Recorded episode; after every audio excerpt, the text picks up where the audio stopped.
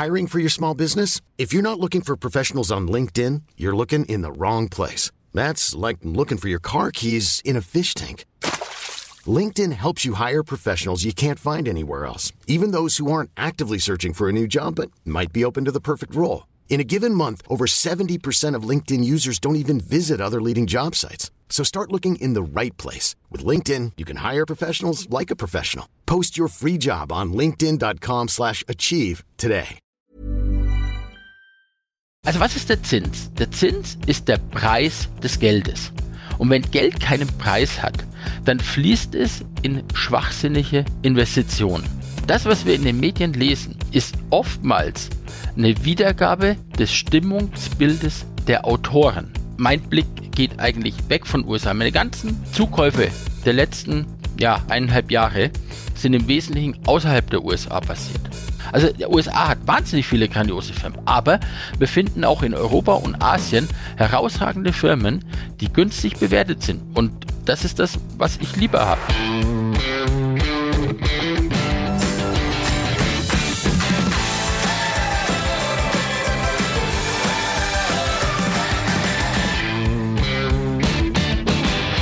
Die momentane Situation an den Börsen ist ein einziges Auf und Ab. Auch die wirtschaftliche Situation vieler Unternehmen ist durch die hohe Inflation und die gestiegenen Energiepreise eine Herausforderung.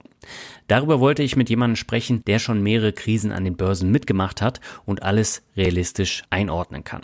Damit heiße ich dich herzlich willkommen zu einer neuen Folge vom Finanzrocker Podcast. Mein Name ist Daniel Kort und ich habe heute Matthias Schmidt im Interview.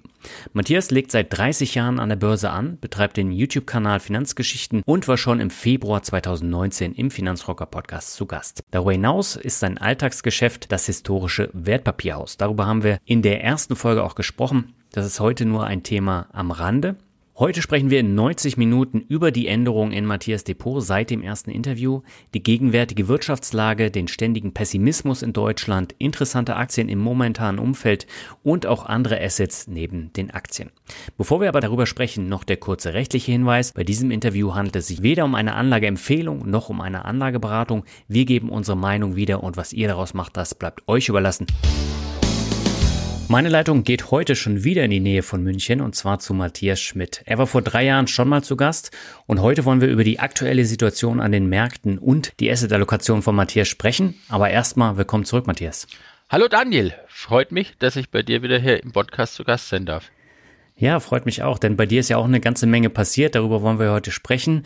Äh, ich habe eben gesagt, vor drei Jahren warst du im Finanzrocker Podcast zu Gast. Es war Anfang 2019. Damals war die Welt noch eine andere. Seitdem ist politisch und wirtschaftlich auch eine ganze Menge passiert. Wie hat sich denn deine Geldanlage seither geändert? Ja, interessanterweise eigentlich relativ wenig. Ich habe als mhm. Vorbereitung auf das Interview jetzt mal mein Depot angeschaut und habe mal danach sortiert, welche Aktien hatte ich damals schon und habe nichts mitgemacht.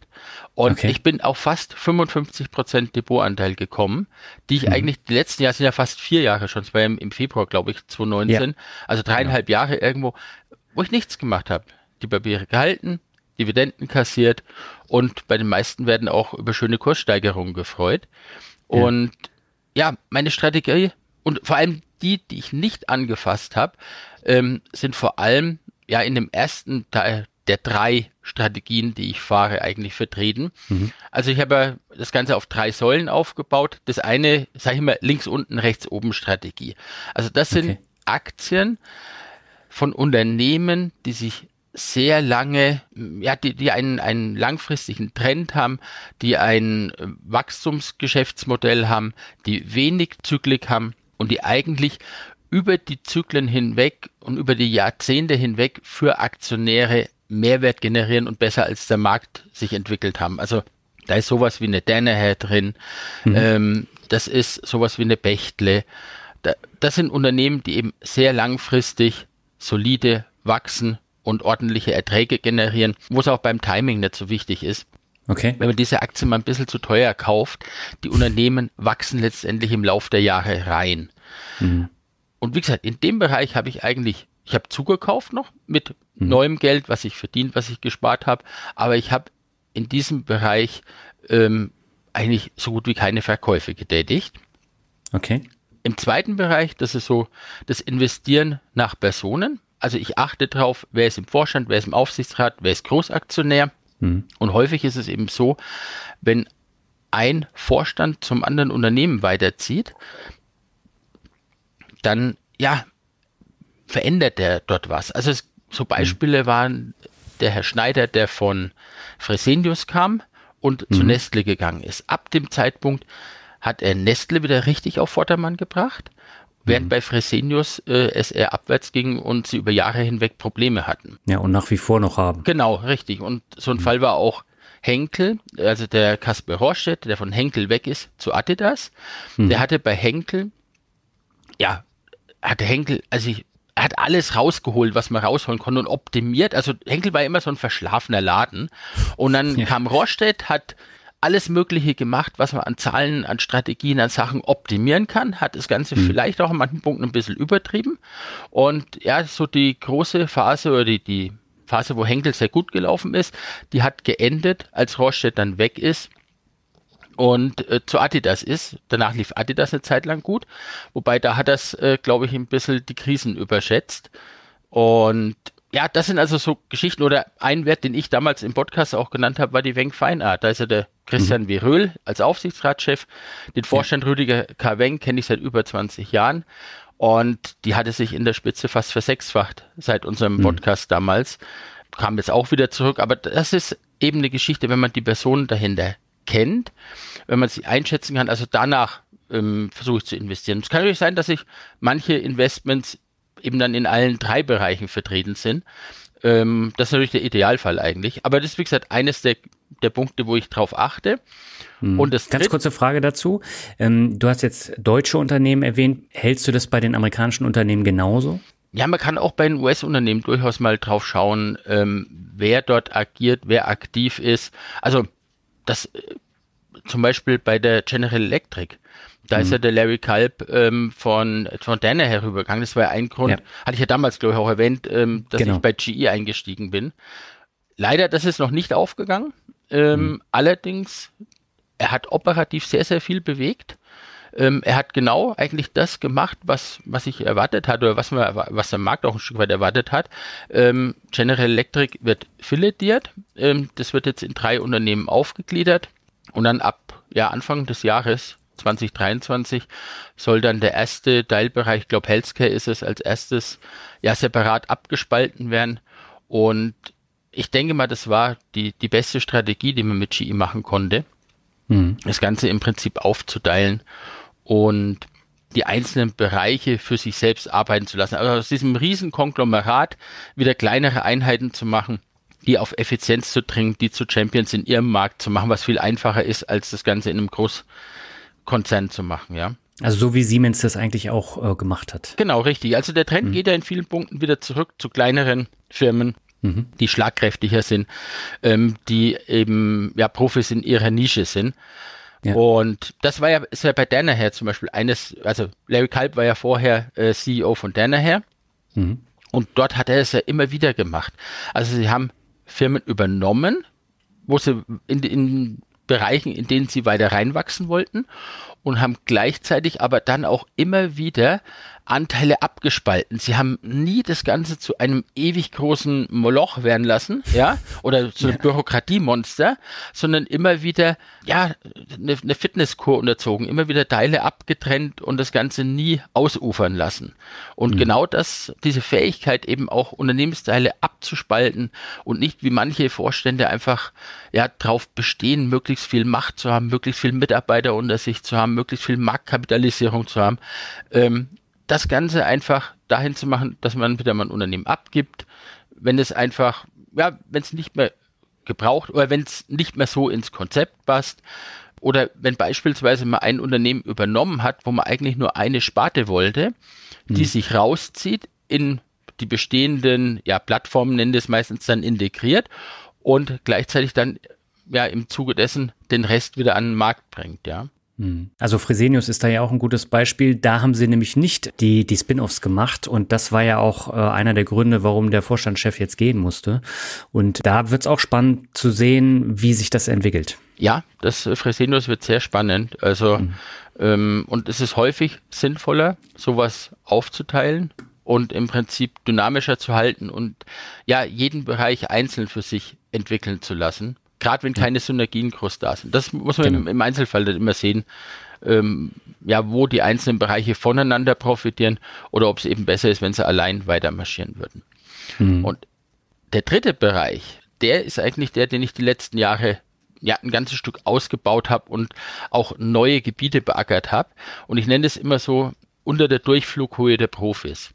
Ähm, mhm. Das sind Geschichten, wo, also gerade im Small- und Microcap-Bereich oder Marktsegmente, wo professionelle Investoren nicht agieren können, weil die Volumina zu klein sind, weil die Recherche ihnen zu hoch ist im Vergleich zu dem, was sie an Geld dann dort anlegen können, etc. Ich hatte damals ja das Beispiel mit der Anleihe von Procon genannt. Ja. Die habe ich inzwischen verkauft. Ähm, ja, das war damals eine riesen Sondersituation und letztendlich, äh, nachdem es jetzt dann bei fast 100 war, habe ich das, das Thema irgendwann abgeschlossen. Und ich habe mir aber hier neue Bereiche oder neue Sachen gesucht. Also so ein Thema, was nach Corona aufkam, war das Thema Delisting. Also mhm. Rocket Internet waren die, war in dieser Welle nach Corona waren sie die ersten. Ja. Das heißt, ein Großaktionär spricht mit dem Vorstand und sagt, lass uns die Aktie doch von der Börse nehmen. Mhm. Und dann gibt es Regelungen, dass er den Durchschnittskurs der vergangenen drei Monate als Abfindungsbetrag bieten muss. Und das war natürlich nach Corona eigentlich genial, weil der Großaktionär und der Vorstand, die haben schon gesehen, Moment mal, das Geschäft läuft in manchen Segmenten wieder richtig schnell an. Also, ich sag mal so sechs Monate nachdem Corona begonnen hat, wenn die erste Phase durch war und da haben die gemerkt, Mensch, so schlimm ist es gar nicht. Der, der Kurs ist noch im Keller, er fängt gerade steigen an. Der Markt realisiert also langsam, was läuft und mhm. operativ haben die schon gesehen, das läuft richtig stark an, kommt richtig gut zurück. Und dann ja. haben die ein Delisting gemacht und haben den Durchschnittskurs der vergangenen drei Monate geboten. Hm, und ein gutes Geschäft gemacht. Rocket, ähm, ich glaube, das Delisting war, ich glaube, bei 18. Die ist dann Richtung über 30 marschiert.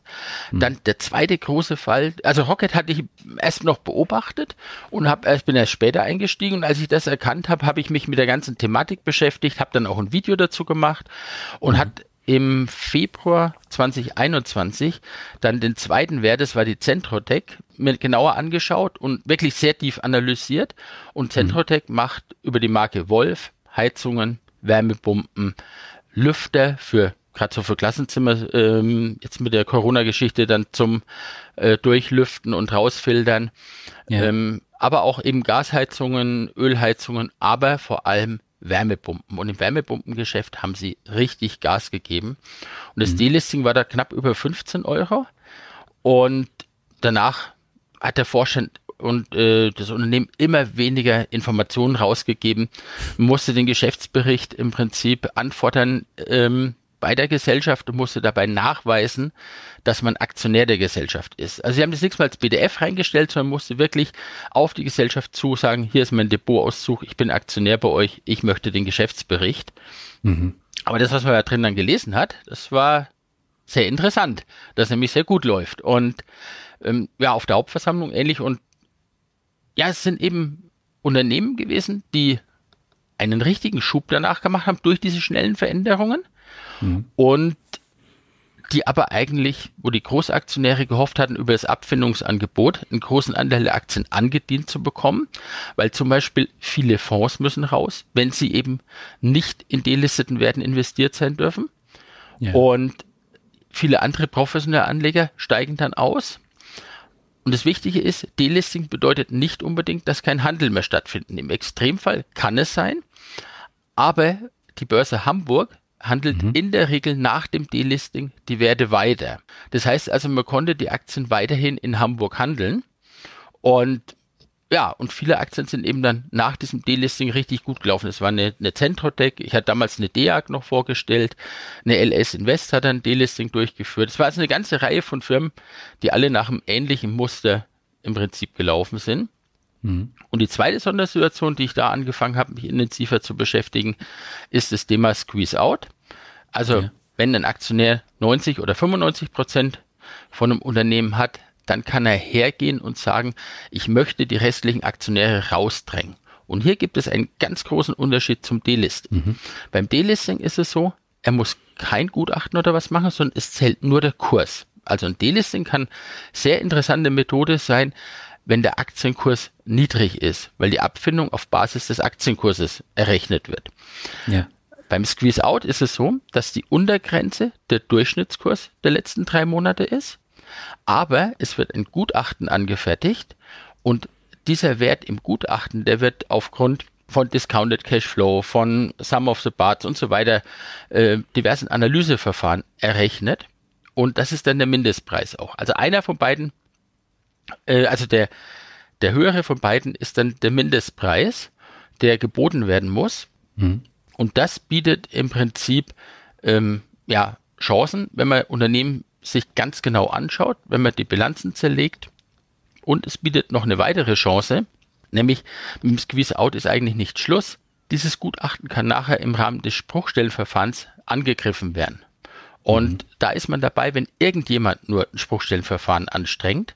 Das heißt also, man selbst muss gar nicht dann klagen und so weiter, sondern wenn das Squeeze-Out kommt, bekommt man sein Geld aufs Konto überwiesen und gleichzeitig, ähm, also man ist mit dem Cash wieder raus, hat aber die Spruchstellenrechte und nach 5, 10, 15 Jahren, wenn die Spruchstellenverfahren dann zu Ende sind, bekommt man Nachschlag und der wird auch noch für die Zeit verzinst. Und da gibt es im Schnitt knapp 14% Nachschlag, aber hat es die letzten Jahre gegeben. Man weiß nicht, manche Unternehmen wird es gar nichts geben, bei manchen mhm. gibt es deutlich mehr. Aber das ist eine sehr schöne Geschichte, um ja, mit relativ überschaubarem Risiko sich im Prinzip Rechte für die Zukunft zu sichern. Das sind so Spezialsachen, die kamen auch dadurch, dass ich die Videos dann gemacht habe, ähm, habe ich mich mit einzelnen Themen beschäftigt, weil sie mich auch interessiert haben und mhm. bin dort auch dann ein bisschen tiefer rein. Und das sind meistens Geschichten, so ein Spruchstellenrecht kann zum Beispiel ein Fonds überhaupt nicht bilanzieren. Mhm. Der kann es überhaupt nicht abbilden. Das heißt, er muss, wenn der Squeeze-Out kommt, quasi raus aber da haben wir als Privatanleger eben den Vorteil, den Wert dann zu kaufen und meinetwegen zwei, drei Prozent Aufschlag auf dem Abfindungskurs zu zahlen und sich dafür im Prinzip das Spruchstellenrecht zu sichern. Okay. Ja, ich würde dein Video dann mal verlinken in den äh, Show Notes. Da kann jeder, der Interesse hat, sich das nochmal genauer angucken. Mhm. Ist natürlich auch mit einem höheren Aufwand äh, verbunden, das Ganze komplett auseinanderzulegen. Äh, aber mich würde jetzt mal interessieren, wie, wie hoch sind denn die prozentualen Anteile von diesen drei Strategien? Also ich sage jetzt mal, ja, der größte Anteil dürfte zwischen 40 und 50 Prozent sind die langfristigen Sachen. Mhm. Also wo ich wirklich gar nichts mache. Und es überschneidet sich natürlich auch. Also bei diesem unter der Durchflughöhe der Profis sind natürlich auch Werte dabei, die jetzt Microcaps mit 50 oder 100 Millionen, ja. wo ich wiederum die Person kenne, was auch langfristige Investments sind. Also das heißt, es kommt dann in allen drei Kategorien, ja. Aber ich sage mal, ja, 30, 35, 40 Prozent mache ich schon mit diesem unter der Durchflughöhe, also die kleineren Sachen und die Spezialgeschichten. Mhm. Okay. Ähm, lass uns mal ein bisschen über Deutschland und deutsche Werte äh, sprechen. Du hast ja eben schon ein paar genannt. In Deutschland ist jetzt so, wir schlittern in eine Rezession. Die Preissteigerung, die ist extrem. Und auch in den USA ist es ja so, dass es wirtschaftlich nicht wirklich rund läuft. Wie bewertest du denn als jahrzehntelanger Anleger diese Situation? Du hast ja seit 1987, hast du, glaube ich, angefangen anzulegen, einige Crash schon mitgenommen. Ja, also 87 habe ich angefangen, mich mit Börse zu beschäftigen, habe dann erst viel gelesen. Ab 93, 94 habe ich dann selbst angelegt. Mhm. Ähm, muss man eines sehen. Ähm, Thema Rezession und das Ganze ist medial extrem hoch gepusht im Moment. Ja. Ähm, wir hatten immer wieder Krisen und wenn ich höre, es ist die schlimmste Rezession, die wir kriegen, ja, jeder muss übertreiben. Alle Medien sind auf Klicks aus, auf Traffic aus, auf Aufmerksamkeit. Mhm. Ähm, also wenn ich mich an 2008 zurückerinnere, da sah die, die Welt gefühlt ja schlechter aus.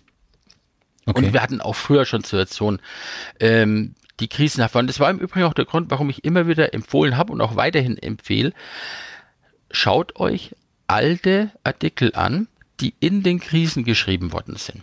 Mhm. Also schaut euch mal 1987 in den Monaten nach dem Crash alte Zeitungsberichte an oder aus der Zeit 2008, 2009. Äh, 2008, 2009, da sind Artikel geschrieben worden, die ernsthaft vorgeschlagen und diskutiert haben, dass alle Unternehmen verstaatlicht werden sollen. Und also das war extrem.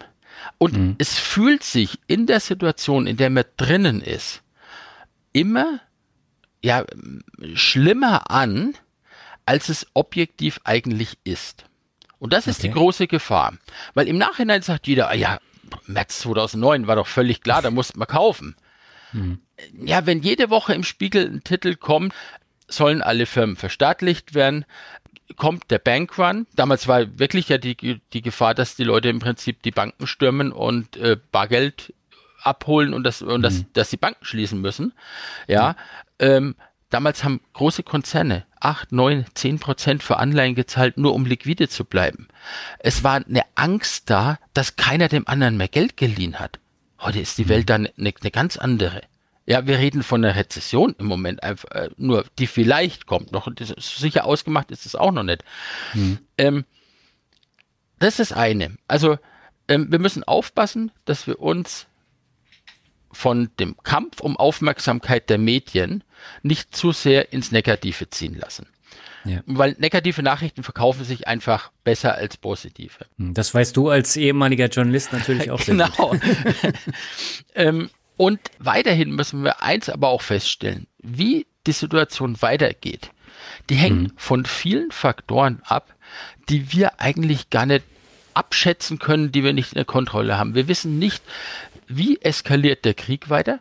Gibt mhm. es China, Taiwan, Stichwort, gibt es weitere Konfliktherde, die zum Krieg ausbrechen. Wir wissen nicht, wie die Energie- und die Rohstoffpreise sich weiterentwickeln. Ähm, das ist alles, ja, viel abschätzen und viel, äh, ja, ja, viel, ja, Orientierungslosigkeit. Wo, wo geht's hin? Also es, es sind viele Faktoren, die es in verschiedene Richtungen beeinflussen können. Und das Interessante ja. ist, im Vergleich zu allen anderen Rezessionen, haben wir einen richtig großen Unterschied diesmal.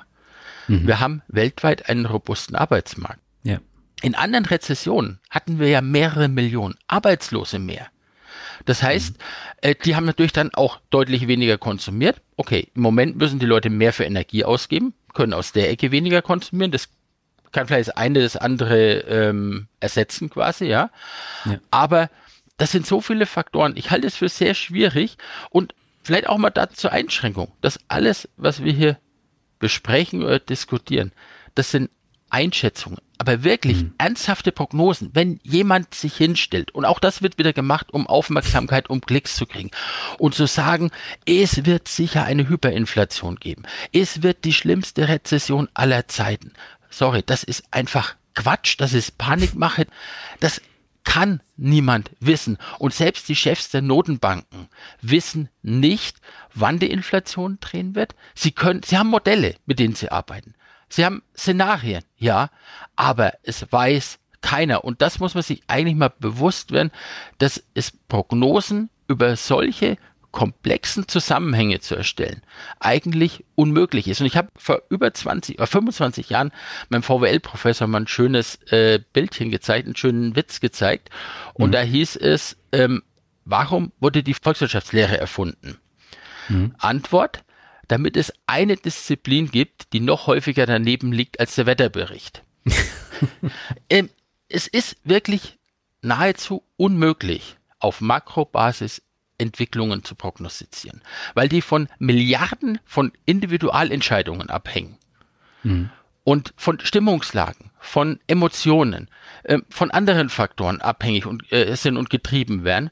Und deshalb ist es sehr schwierig. Und das hat Warren Buffett schon sehr lange erkannt. Buffett hat gesagt, versuchen Sie nicht die Richtung des Aktienmarktes, der Wirtschaft oder den Ausgang von Wahlen vorherzusagen. Weil alles drei sind Sachen, was aggregiert sind, was äh, Entwicklungen sind, die von wahnsinnig vielen Faktoren beeinflusst werden. Und das kommt bei ihm in den Korb zu kompliziert. Ja. Mhm. Ähm, und deshalb sollten wir, also meiner Ansicht nach ist es, sollten, wir sollten als Aktionäre versuchen oder als Anleger versuchen, keinen Top-Down-Ansatz zu fahren, sondern Bottom-up, also anschauen, schauen wir uns einzelne Unternehmen an, schauen an, wie die sich entwickeln, versuchen zu verstehen, wie diese Unternehmen Geld verdienen mhm. und auf die Zahlen schauen, auf die Unternehmensstrategie schauen, auf die Personen, die dort handeln, schauen. Das ist etwas, was wir viel einfacher hinbekommen können, als von oben runter Rückschlüsse zu ziehen. Mhm. Aber jetzt mal äh, ganz kurz gefragt, so also diese schlechten ähm, oder diese negativen Headlines, die jetzt in den letzten Monaten äh, da so kamen, die werden natürlich immer immens geklickt und die werden natürlich auch für bare Münze genommen.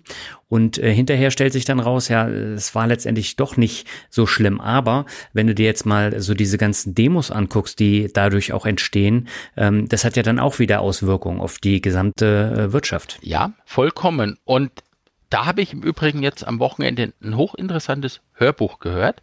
Das mhm. kann ich nur jedem empfehlen. Es nennt sich Höhenrausch. Ist im Prinzip die Zeit zwischen den beiden Weltkriegen beschreibt es, also Weimarer Republik und auch ja. noch ein Stück dann vom Dritten Reich. Aber das Interessante ist vor allem die Zeit nach 1918.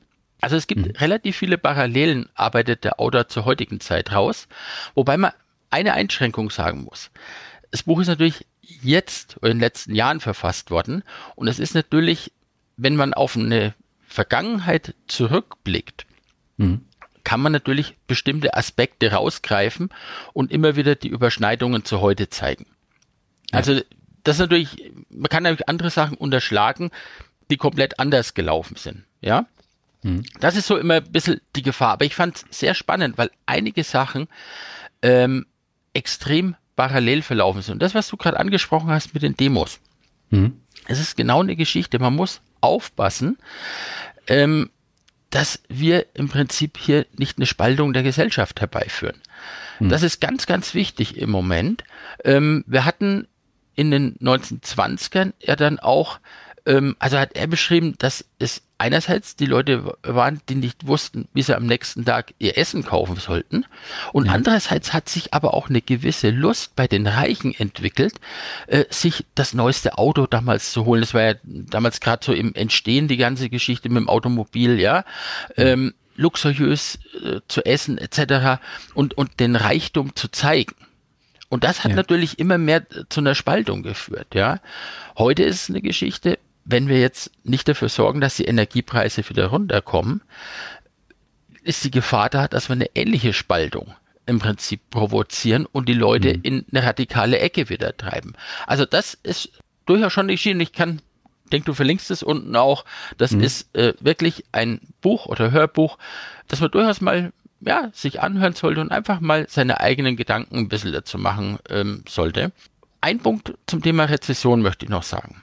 Ja, gerne. Und den sollten wir vielleicht uns mal verinnerlichen. Eine Rezession ist nichts Dramatisches, sondern mhm. die ist eigentlich irgendwann mal überfällig. Die ist gut. Die ist ein bereinigendes Element. Wir hatten nach der Finanzkrise eine Zeit von fast jetzt 13, 14 Jahren, wo ja extrem viel billiges Geld im Markt war. Und ich sage immer, billiges Geld macht Unfug. Heißt, wenn Geld kein, also was ist der Zins? Der Zins ja. ist der Preis des Geldes. Und wenn Geld keinen Preis hat, dann fließt es in schwachsinnige Investitionen. Dann werden Investitionen getätigt, die nicht rentabel sind. Und das Ganze führt dazu, dass eigentlich ja nicht gut wirtschaftende Unternehmen einfach noch ein paar Jahre weitergeschleppt werden. Mhm. Und die eigentlich, und irgendwann muss dieser Bereinigungseffekt kommen. Ich glaube, es war jetzt Hakle neulich, hat mir das jemand erzählt. Ja. Hat ja jeder gesagt, oh, wie kann jetzt die erste Auswirkung der Krise Hakle ist pleite. Ähm, ich meine, in den letzten zehn Jahren haben sie in zwei Jahren Geld verdient. Also da war nicht die Inflation oder was jetzt. Das war vielleicht der letzte, äh, der letzte äh, Tropfen, der es fast zum Überlaufen gebracht hat. Ja, mhm. aber die hatten vorher schon richtig strukturell Probleme. Das heißt, mhm. äh, Unternehmen, die gesund sind, die ein solides Eigenkapital haben und die schon vorher gut gewirtschaftet haben, die werden auch eine Rezession überstehen. Klar, es gibt immer wieder Fälle, wo auch Unternehmen, die solide gewirtschaftet haben und dann externe Faktoren, wie es jetzt vielleicht bei einigen Bäckereien oder was ist, wo, wo die Energie und die Nahrungsmittelpreise dann, dann ähm, ja reinschlagen, die hart treffen können. Ja, mhm. das möchte ich gar nicht abstreiten. Aber jetzt mal als, als großes Ganzes betrachtet, ist so eine Rezession meiner Meinung nach sehr gut. Die ist bereinigend und die wird im Prinzip auch dafür sorgen, dass danach wieder ein ja, tragfähiger Aufschwung kommt, dass die Unternehmen, die, die aus dieser Rezession herauskommen und dann auch nachher noch bestehen, dass diese Unternehmen eben auch eine solide Basis haben und keine Zombiefirmen sind. Ja. ja, das war ja während Corona ein großes Thema mit den Zombie-Firmen. Ne? Da kam das ja auch alles raus. Genau, da haben wir ja nochmal eine Verschleppung eigentlich betrieben, wobei hm. ich sagen muss, viele der Maßnahmen in Corona waren richtig, weil viele Unternehmen wirklich unverschuldet hat für einen gewissen Zeitraum getroffen worden ist, dass man da zum Beispiel ähm, den, den Gaststätten etc. Ähm, Ausfallzahlungen gegeben hat, weil sie zwangsweise zugemacht worden sind. Weil, mhm. wo ja auch niemand von der Gastronomie was dafür konnte. Ja, ja. das war durchaus vollkommen korrekt, ja. Aber, Absolut, aber sowas wie Adidas, ne, dass die dann Hilfen bekommen haben, ist natürlich äh, schon hart. Ja, definitiv. Ja, das mhm. ist dann, ähm, ja, wenn man sieht ja, wo der Kurs dann jetzt hingeht. Also. Mhm. Ja. Ähm, jetzt ist aber so, wir haben tatsächlich bisher eine Korrektur erlebt und äh, noch keinen längeren Bärenmarkt. Meinst du denn, dass die ganzen Probleme jetzt in den Kursen schon eingepreist sind oder kommt dann tatsächlich nochmal ein richtiger Crash, wo es dann ein ganzes Stück nach unten geht, also über 20 Prozent? Also da vielleicht mal äh, eine grundsätzliche Geschichte. Eine Bass braucht keinen Crash. Hm. Also ähm, ein Crash ist nicht zwangsläufig ein Element einer Bass. Ja. Und wir hatten früher das Ganze gerne immer Salami-Crash genannt. Also sprich, wenn es nacheinander scheibchenweise quasi runtergeht. Ja.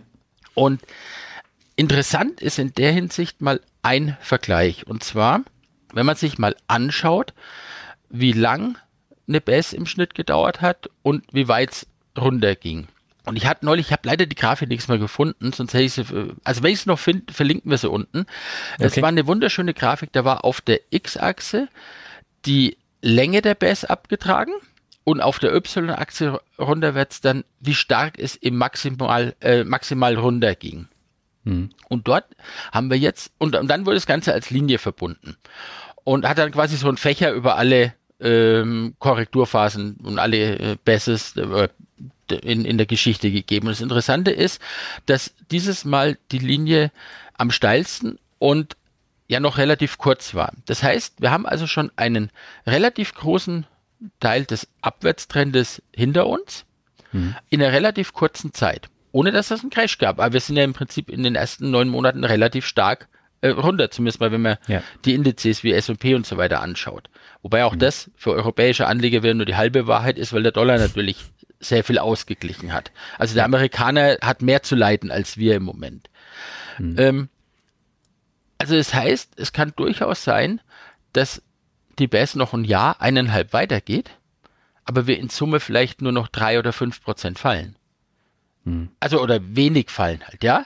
Das Ganze, weil die, die Länge eigentlich im Vergleich zu, im Vergleich zu früheren Phasen ist noch relativ kurz, aber von dem, was, was die Korrekturhöhe angeht, sind wir schon relativ gut dabei. Das ist das eine. Das andere ist, ähm, ich habe eine Übersicht gesehen beim Market Radar auf, auf Instagram.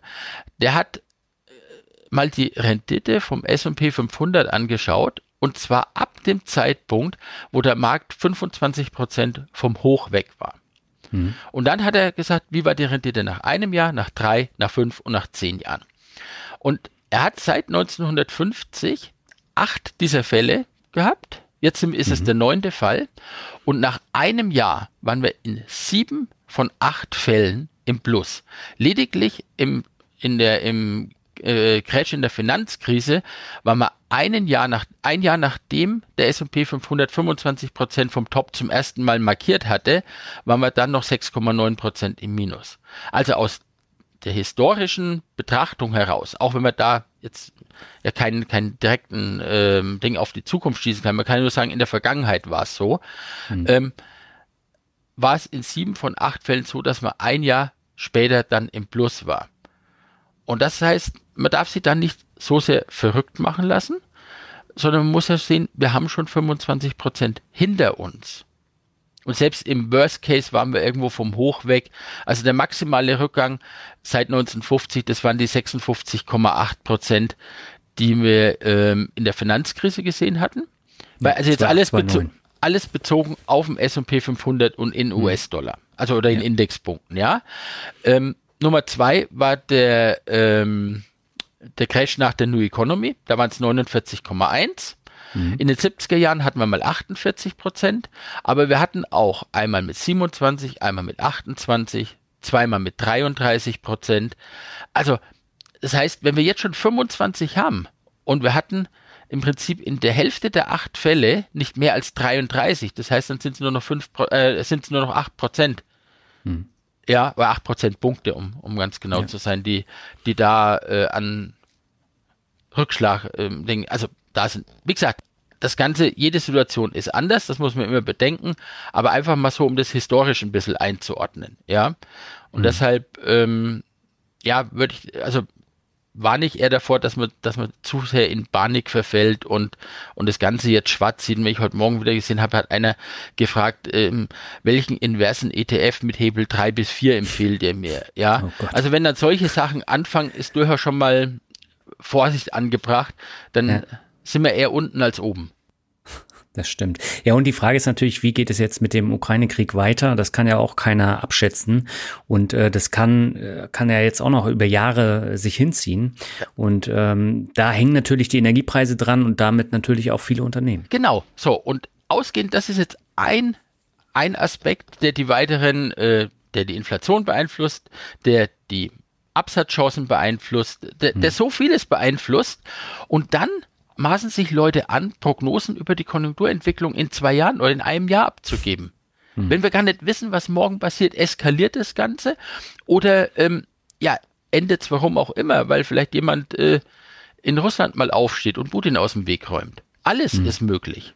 Es ist auch möglich, dass nachdem Putin aus dem Weg geräumt ist, erstmal radikalere Kräfte kommen. Also es kann durchaus auch sein, dass dort was passiert und dann die Märkte erstmal fallen. Hatten wir hm. zum Beispiel 19 91 war das, 90 oder 91, als Gorbatschow, nur 91 ist, glaube ich, Gorbatschow geputscht worden. Ja. Das erinnere ich mich noch, das war im August, da waren, waren wir 8 oder 9 Prozent ein, zwei Tage runter und sind dann direkt wieder hoch, weil niemand gewusst hat, wer kommt ran, was passiert. Es ist Unsicherheit da. Ja, mhm. also es sind so viele Faktoren, die dort passieren können. Ähm, darauf kann man keine äh, Dinge aufbauen. Ja. ja.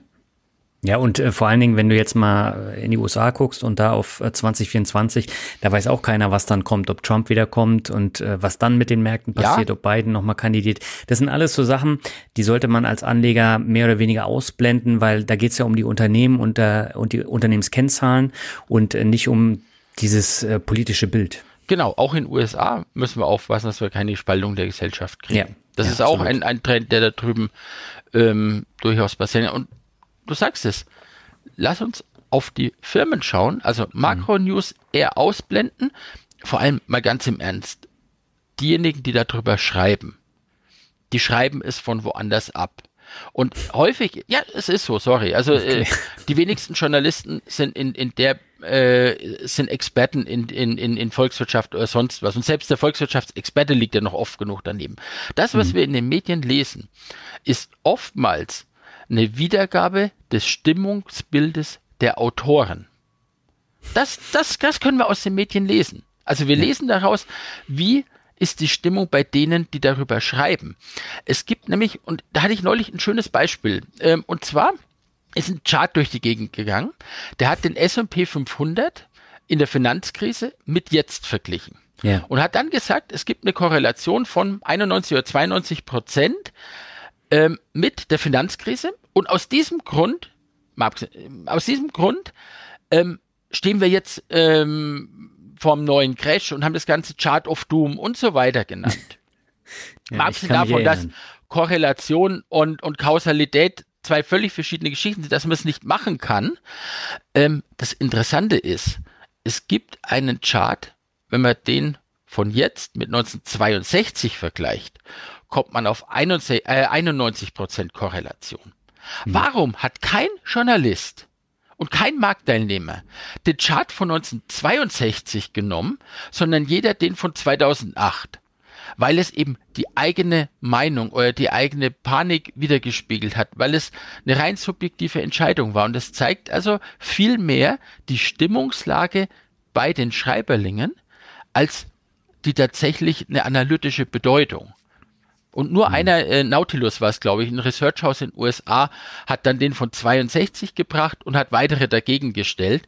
Und ja, damit wollte ich einfach zeigen, es, es liegt einfach, häufig ist es eine subjektive Auswahl, was rausgepickt wird, welche Aussagen von Personen auch rausgepickt werden. Ich werde mhm. nie vergessen die Aussage von Ray Dalio, Cash is Trash. Ähm, Und das Ganze war ein paar Tage vor dem Hoch vom Corona-Crash. Ja. Ja, aber der hat auch andere Aussagen gemacht. Die Aussage hat er schon ein halbes Jahr vorher gemacht. Aber das Sentiment bei den Leuten, äh, bei, bei, bei, der, bei den Journalisten und im Markt war so, dass es dann auf fruchtbaren Boden gestoßen ist. Die Aktienkurse waren Anfang 2020 schön gelaufen mhm. und ich weiß nicht, wie viel waren wir im Plus? Wir waren 6, 7, 8 Prozent Mitte Februar schon im Plus. Ja, und da war echt klar, Cash is Trash. Jeder war dumm, der am Jahresanfang 2020 sein, sein, sein Geld äh, auf dem Tagesgeldkonto hatte. Ja, und dann greift, greifen die Journalisten dieses Thema auf und es verbreitet sich über Social Media wunderbar weiter. Weil jeder natürlich die Erfahrung hatte, klar, ich habe 7, 8, 6 Prozent gemacht in ein paar Wochen und, und die anderen Dödel sitzen auf Bargeld rum. Klar ist Cash Trash. Und das zeigt eher die Stimmung, die im Markt ist, als dass es irgendeine analytische Bedeutung hat. Ja, absolut.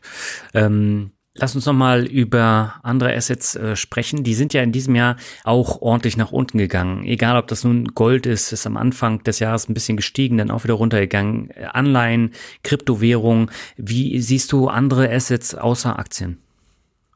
Ja, also ich sag mal so, ich habe damals gesagt, mein Punkt ist Lebensdiversifikation. Also das heißt, ich schaue nicht nur in, innerhalb vom Aktienportfolio zu diversifizieren, mhm. sondern über alle Einflussfaktoren. Und ich hatte damals das Beispiel genannt mit Russland. Ähm, ich habe keine russischen Wertpapiere, weil ja. ich sehr viel Geschäft im Wertpapierbereich mit Russland mache. Und wenn der russische Aktienmarkt und die russische Wirtschaft boomt, dann verdiene ich mit meinem Hauptgeschäft, mit Auktionen für historischen Wertpapiere, verdiene ich dann ordentlich Geld. Das heißt, ich brauche dieses Risiko nicht mhm. zusätzlich zu erhöhen. Und jetzt ist also genau der Fall eingetreten, wo ich glücklich bin, dass ich keine russischen Wertpapiere habe, weil im Moment darf ich und kann ich mit Russland kein Geschäft machen und mir fehlen in den Auktionen mhm. aus dem Bereich knapp 20 Prozent Umsatz. Ja, ähm, das heißt, man mhm. muss also ähm, das Wichtige ist eigentlich, sich immer darauf zu fokussieren, dass man eine für sich passende Diversifikation über die verschiedenen Assetklassen findet und sich damit wohlfühlt. Es kann ja. niemand Fremdes für einen machen, sondern jeder muss sein Leben betrachten. Der eine ist Beamter und der weiß, dass eine, eine fixe Pension hoffentlich irgendwann kommt. Der kann ganz anders, er kann eigentlich spekulativer anlegen am Aktienmarkt, weil er ja eine Absicherung hat. Sein Naturell ist meistens anders, er wird mhm. eher vorsichtig anlegen, aber vom Grundprinzip her kann er spekulativer anlegen, weil er weniger zu befürchten hat. Ja, als beispielsweise ein Selbstständiger, der. Genau, richtig, wenn ein Selbstständiger hm. durchaus eher mal was macht, was vielleicht sicher ist, ähm, oder was eine hm. relativ sichere äh, Zahlung bringt, weil er auf anderen Gebieten in seinem Unternehmen deutlich riskanter agiert, ja. Also da muss jeder sein ähm, ja. Ding finden. Und ich bin weiterhin in, in verschiedenen Assetklassen quasi aktiv. Also ich habe einerseits mal meine eigene Immobilie, ja. Unser Reihenhaus ist seit einigen Jahren abbezahlt. Mhm. Das heißt, da fühle ich mich äh, ganz wohl auch mit. Das heißt, äh, ewig mietfrei quasi zu sein. Klar, man muss im Haus immer mal ein bisschen was reinstecken, aber das ist doch sehr, äh, ja, mhm. sehr beruhigend und ist einfach mal ja, eine gewisse Grundlage. Und weiterhin habe ich meine eigene Firma natürlich, auf mit 100% Eigenkapital arbeitet mein Auktionshaus. Und daneben habe ich mein Aktiendepot, wobei ich hm. da global gestreut bin. Andere Sachen wie zum Beispiel jetzt Anleihen habe ich gar nichts mehr. Die Procon-Anleihe, die erwähnte, habe ich verkauft. Allerdings habe ich dafür eben im Aktiendepot ja. auch so, ja, Sondersituationen, die ja fast Cash-ähnlich sind. Also wir zum Beispiel habe ich im Moment noch eine ne KUKA. Die werden, oder war im Mai schon der Beschluss, dass die Aktien zu 80,77 Euro per Squeeze-Out ähm, ja, ausgesqueezed werden und das, das dauert dann normal mhm. so zwei, drei Monate. Danach, dann, dann kommt das Geld und man bekommt, hat quasi nur noch die Nachbesserungsrechte und bekommt das Geld auf dem Konto und kriegt die Aktien ausgebucht. Ähm, Im Moment bei denen dauert es noch ein bisschen, weil da wohl eine Anfechtungsklage läuft. Das heißt, es wird sich nur ein, zwei, drei Monate hin, äh, hinauszögern. Aber das Ganze ist wie Cash, weil das Ganze ist eigentlich vertraglich sicher, dass, dass das Ganze kommt. Da ist man keinem Aktienmarktrisiko ausgesetzt, ja. Ähm, hm.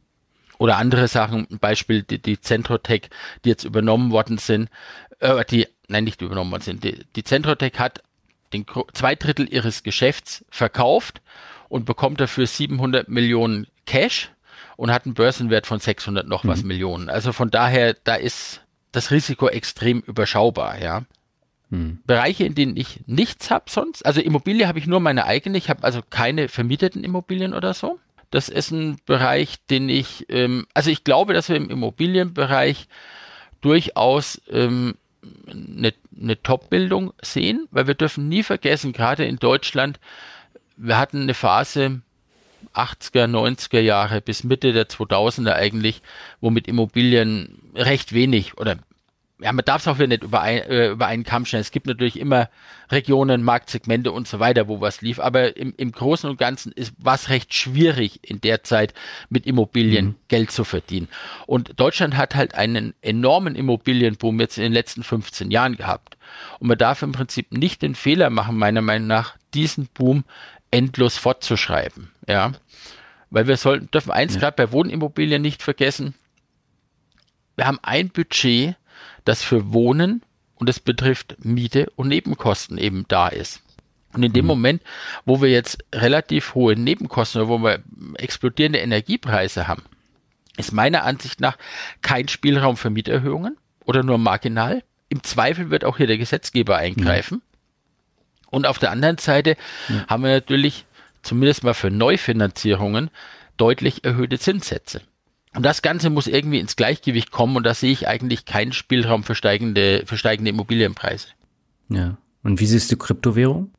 Also ich muss sagen, ich habe mit Bitcoin ein, ein, Testgeschäft gemacht, bin da auch mit paar Euro mhm. plus raus, aber es ist nicht meine Welt, es ist nicht mein Circle of Competence und ich muss eins sagen, mhm. ein Zitat von, von Charlie Manker hier vielleicht. Ähm, überall, wo lukrative Provisionen geboten werden, ist die Wahrscheinlichkeit einer Abzocke hoch. Und wenn ich mal diese ganzen Affiliate-Geschichten ansehe, die im Kryptobereich geboten werden und in, in welche Auswüchse das, das Ganze hat, ähm, ist das sehr extrem. Ja. Das Interessante, also ich vergleiche eigentlich, die Kryptoszene hat für mich wahnsinnig viel Ähnlichkeiten mit dem Crash am neuen Markt vor über 20 Jahren. Mhm. Ich denke, oder es kann durchaus sein, dass zwei, drei, vier Prozent der Kryptoprodukte übrig bleiben, dass da auch was Sinnvolles draus entsteht. Aber es ist wahnsinnig viel Betrug dabei. Ähm, in Summe hat das Ganze meiner Meinung nach einen, einen negativen Erwartungswert. Und das ganze Kryptowährung, ähm, eine Währung hat verschiedene Eigenschaften.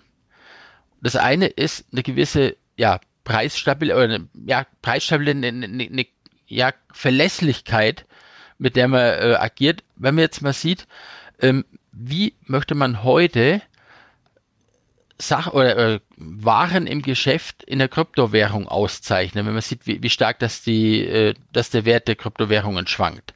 Das ist zum Beispiel. Ja, das kannst du vergessen. Genau. Also es ist quasi immer im Moment noch so viel wert, wie jemand anderes bereit ist zu zahlen letztendlich. Es hm. wird ja mit Ausnahme von diesen Landing-Geschichten und so weiter eigentlich kein Ertrag generiert in den meisten Fällen. Ja, aber die Landing-Geschichten sind auch mehr oder weniger tot. Ja, das Ganze, ja klar, man sieht ja, wo, wo der Punkt war. Also das ist, ja. ähm, das heißt, es wird eigentlich nichts geschaffen und ich, ich sage mal so, so ganz schön, das, ich weiß, da kriege ich jetzt richtig Ärger mit der ganzen Krypto-Szene, aber äh, wenn wer hergeht, sitzt mit vier Leuten am Tisch und nimmt vier Bierdeckel, signiert jeden Bierdeckel und dann sagt, das ist jetzt die Bierdeckel-Krypto und geht dann her und der eine verkauft dem anderen den Bierdeckel für eine Million, lässt die Million mal angeschrieben und so geht es im Kreis rum. Also jeder hat einen Deckel für eine Million verkauft und einen neuen für eine Million eingekauft. Jeder kann sagen, ich mhm. bin Millionär, weil er hat ja immer noch einen Deckel, der mit einer Million gehandelt worden ist. Aber mhm. es sind vier Millionen jetzt im Spiel, aber hat irgendjemand eine Ware dafür produziert, die damit gekauft werden kann? Nein. Es ist eine rein spekulative Blase. Und die ist mhm. in vielen Bereichen schon geplatzt. Ähm, ich weiß nicht, also wie das Ganze weitergeht, sicher, es wird zahlreiche Anwendungsgebiete für die Blockchain an sich geben.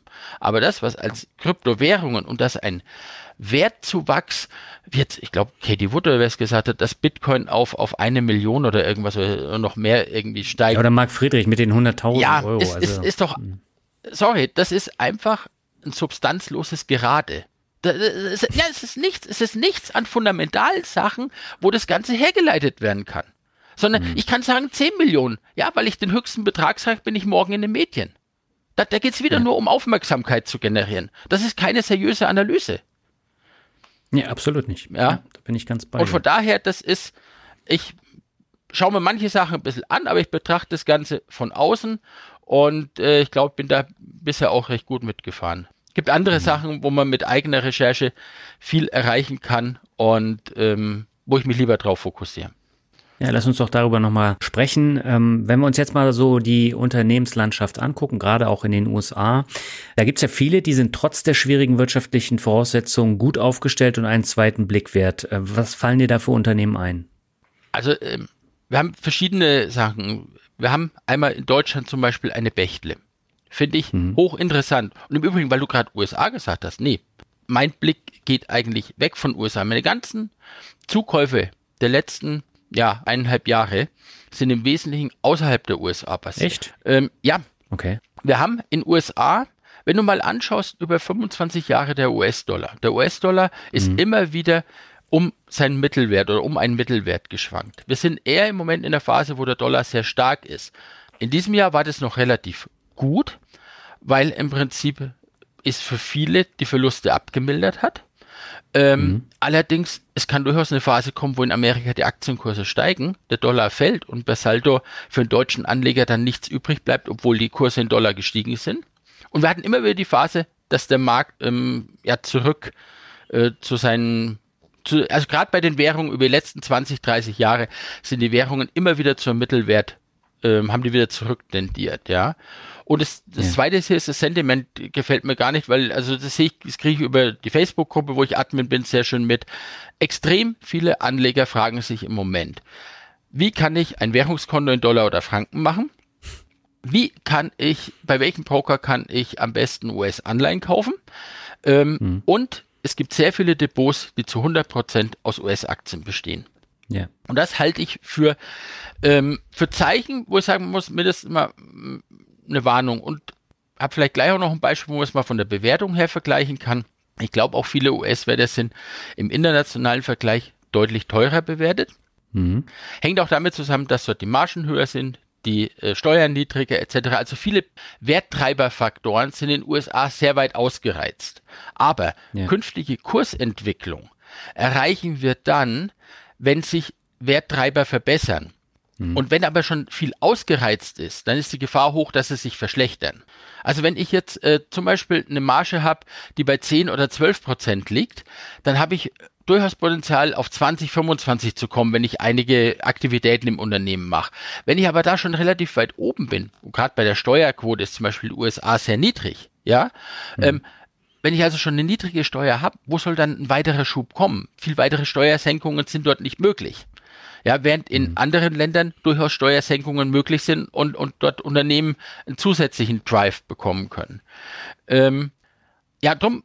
Kann aber auch in die Hose gehen. Ne? Also wenn du dir jetzt so England anguckst oder Großbritannien, ähm, was die da gerade veranstalten, das ist ja auch äh, fast Harakiri der Wirtschaft. Ja, klar. Also das ist durchaus auch äh, es ist nicht ausgemacht, dass kommt. Wie gesagt, Steuer war jetzt ein Aspekt. Das, dasselbe betrifft aber äh, die Margen von den Unternehmen. Es betrifft äh, im Prinzip ja, wie bilanziert wird, wie aggressiv bilanziert wird, mhm. etc. Also da gibt's total verschiedene Faktoren und wenn ich sehe, es trifft auch das allgemeine Bewertungsniveau. Wir sind in Europa oder auch in, in, in Japan deutlich günstiger bewertet. Und Absolut, wenn ja. sich da einige Zahlen verbessern, dann bekommen wir durchaus einen Bewertungsaufschlag wieder. Dann haben wir also neben den verbesserten Zahlen gleichzeitig auch eine Zunahme in der Bewertung. Dann, dann profitiert der Kurs aus zwei Richtungen. Während, mhm. wenn wir Unternehmen kaufen, die schon Price to Perfection sind, die also wirklich schon extrem am oberen Ende bewertet sind, dann gehen wir halt das Risiko ja. ein, dass es mal knallt, wenn die Zahlen nicht passen. Das da muss man sich bei mhm. US-Werten immer bewusst sein. Es sind grandiose Firmen. Ja, also ja. USA hat wahnsinnig viele grandiose Firmen, aber wir finden auch in Europa und Asien herausragende Firmen, die günstig bewertet sind. Und das ist das, was ich lieber habe. Und die erste war mhm. eine Bechtle, Bechtle ist IT-Dienstleister, ist ein eines der wenigen Unternehmen, das aus dem neuen Markt überlebt hat, mhm. ist eine Firma, ja, Familienunternehmen. Und was ich hier besonders interessant finde, es ist für mich eine links unten, rechts oben Aktie, die also sehr langfristig solide wächst, nicht überragend, nicht wirklich in, in, mhm. in, in verrückten Dimensionen ähm, und nicht High Growth irgendwo, sondern solide, aber kontinuierlich. Das Interessante ist, Bechtle ist in einem Markt, der extrem fragmentiert noch ist. Das heißt, sie werden in den nächsten Jahren auch sehr stark weiter wachsen können. Sie haben auch in diesem Jahr jetzt gezeigt, dass sie im ersten Halbjahr einen zweistelligen Zuwachs, äh, prozentualen Zuwachs bei Gewinn und Umsatz hatten. Mhm. Also sprich, in einem schwierigen Umfeld können sie sich sehr gut behaupten. Sie waren jetzt ein bisschen vorsichtiger fürs zweite Halbjahr, aber das ist immer lieber ein bisschen langsam angehen, als zu großspurig rausgehen. Was mir bei Bechtle ja. noch gefällt, Sie haben zum Beispiel 2008 in der Finanzkrise, während andere äh, auf die Quartalsergebnisse geachtet haben und Mitarbeiter rausgeschmissen haben, ist Bechtle hergegangen und hat die Zeit genutzt, wo die Mitarbeiter keine Projekte hatten und haben sie mhm. weiterqualifiziert. Und 2009, 2010 war Bechtle dann die Firma, die in großem Umfang qualifizierte Mitarbeiter hatte. Und das Ganze haben sie dann ausgenutzt und in Geschäft umgemünzt. Und mhm. also dieser langfristige Blick bei denen, der gefällt mir richtig gut ähm, und kein hektisches, kurzfristiges Anpassen ans nächste Quartal und an die nächsten Ergebnisse. Und so wie bei SAP beispielsweise. Ja, genau. Also das ist dann, wenn man mhm. immer wieder umschwenkt, um, um nur das nächste Quartal äh, nicht zu versauen, dann ist es ja. durchaus gefährlich, ja. Absolut. Dann mein Blick nach Japan, da habe ich einen Wert, mhm. den ich hochinteressant finde, das ist die Nippon Sanso. Ähm, mhm. Kennt kaum jemand. Nippon Sanso ist im Bereich der Industriegase die Nummer 4. Also mhm. Linde, Air Products and Chemicals und Air Liquid, das sind die drei großen. Und danach ja. kommt Nippon Sanso. Dieses Unternehmen hat ein KGV von etwa 14 auf, zwei, äh, auf jetzt das laufende Geschäft. Das geht bis äh, Ende März bei denen jetzt. Mhm. Dagegen hat Linde eins von 32 und Air Products von 23. Also es ist deutlich günstiger bewertet. Sie generieren richtig guten Cashflow. Den braucht es jetzt noch zwei, drei Jahre, um die Schulden abzubauen. Und danach fängt es an, dass dieser Cashflow an die Aktionäre ausgeschüttet wird. Dann werden wir deutlich höhere Dividendenzahlungen sehen oder sie werden wieder akquirieren können. Und das Interessante ist, jetzt sagt jeder, ja, ist ja Japan. Nee, ist eben nicht. Nippon Sanso macht ein Drittel des Geschäftes in den USA und ein Drittel in Europa, denn die haben Teile von Praxair und von Linde übernommen, als die beiden zur neuen Linde fusioniert sind. Weil die mussten aus kartellrechtlichen Gründen Sachen abgeben, weil sie nicht größer werden durften. Und das hat ja. international Nippon Sanso übernommen. Das heißt, wir sind global tätig. Wir sind wunderbar auf der Welt verteilt. Das ist kein, das ist formell ein japanisches Unternehmen. Aber operativ mhm. sind die in aller Welt aktiv. Ja. Dann ein weiteres Beispiel aus Japan ist die Itosho. Ähm, das mhm. ist eine Handelsgesellschaft, die ist in sieben, acht Geschäftsbereichen tätig, von Textil über Rohstoffe, über Einzelhandel, über IT, hat ein KGV von sieben, hat eine Dividendenrendite von 3,6 Prozent. Und bei mhm. Itosho ist es so, dass dieses Unternehmen, und das ist das, wo ich sage, dieser langfristige Blick, da habe ich mir den Chart über die letzten 25, 30 Jahre angeschaut. Die waren im Jahr 2000 bei etwa 500 Yen je Aktie. Jetzt sind sie bei 3800. In einem Umfeld wie in Japan, wo eigentlich wenig wirtschaftlich gelaufen ist oder Gesamtmarkt mhm. wenig gemacht hat, haben die aber über diese Zyklen hinweg für uns Aktionäre Mehrwert geschaffen und haben immer noch eine Dividende von drei bis vier Prozent pro Jahr gezahlt. Und das ist auch der Grund, warum Warren Buffett inzwischen dort eingestiegen ist. Ja, er, mhm. er hatte von den ganzen japanischen Handelshäusern hat er Beteiligung gekauft, weil es eben interessante Unternehmen sind, die sehr günstig bewertet sind, die eine hohe Cash-Generierung haben, die über, das kommt dann noch dazu, neben den 3,6 Prozent Dividendenrendite, äh, fahren sie noch sehr starke Aktienrückkäufe. Und Itosho ist zum Beispiel ein Wert, der hat vor ein paar Tagen die Gewinnprognose von 700 auf 800 Milliarden Yen für dieses Jahr hochgenommen. Es läuft bei denen. Mhm. Ja, aber ähm, wie gehst du damit um? Zum Beispiel Christian Röhl sagt ja, er investiert äh, beispielsweise nicht in äh, asiatische Märkte, sondern äh, deckt die dann über ETFs oder Fonds ab, äh, weil man die schlecht einschätzen kann. Siehst du das ähnlich? Nee, also bei diesen Werten im Übrigen, Christian hat Itosho. Schöne Grüße an ihn. Das ist der einzige okay. Japaner, den er hat, weil er ihn ähnlich wie einen japanischen Small Cap Fonds sieht, weil die so breit in mhm. verschiedenen äh, Bereichen drin sind. Ähm, also Itosho und auch Nippon Sanso machen relativ, also vor allem Itosho macht eine wunderbare englischsprachige Investor Relations. Ähm, mhm. Da habe ich keinen Grund, äh, dort nicht aktiv zu sein. Ähm, und bei Nippon Sun so ähnlich. Da ist es also auch relativ ordentliche Investor Relations Arbeit. Okay. Das mit den ETFs stimmt schon irgendwo. Also zum Beispiel bei China oder bei Asien, also bei, bei den Tigerstaaten drumherum und so, da habe ich jetzt keine Einzelunternehmen. Das decke ich auch über einen mhm. ETF ab. Ja. Ähm, aber bei denen werden, wo ich mir jetzt auch ein bisschen mit, äh, ja, über die Jahre, bei Etosho habe ich 2016 angefangen, mich mit, dem, mit der Firma zu beschäftigen und sie zu beobachten. Mhm. Ist vielleicht auch eine Geschichte. Ähm, man muss nicht immer, also viele Anleger haben ja den Drang, sie machen die Arbeit, sie analysieren eine Firma, möchten dann auch ja die Belohnung, dass sie kaufen, dass, dass sie eine Aktivität machen. Und das ist meiner mhm. Meinung nach nicht immer notwendig. Es ist manchmal sehr sinnvoll, sich eine Firma anzuschauen und das Ganze einfach dann eine Weile sacken zu lassen. Zu beobachten, wie ist das Management? Ist das eher konservativ oder ist es, man nimmt es den Mund immer zu voll? Und verspricht zu viel, was es dann nicht halten kann und muss zurückrudern. Also das hilft, glaube ich, ungemein und auch so ein bisschen die Eigenheiten des Geschäfts zu kriegen.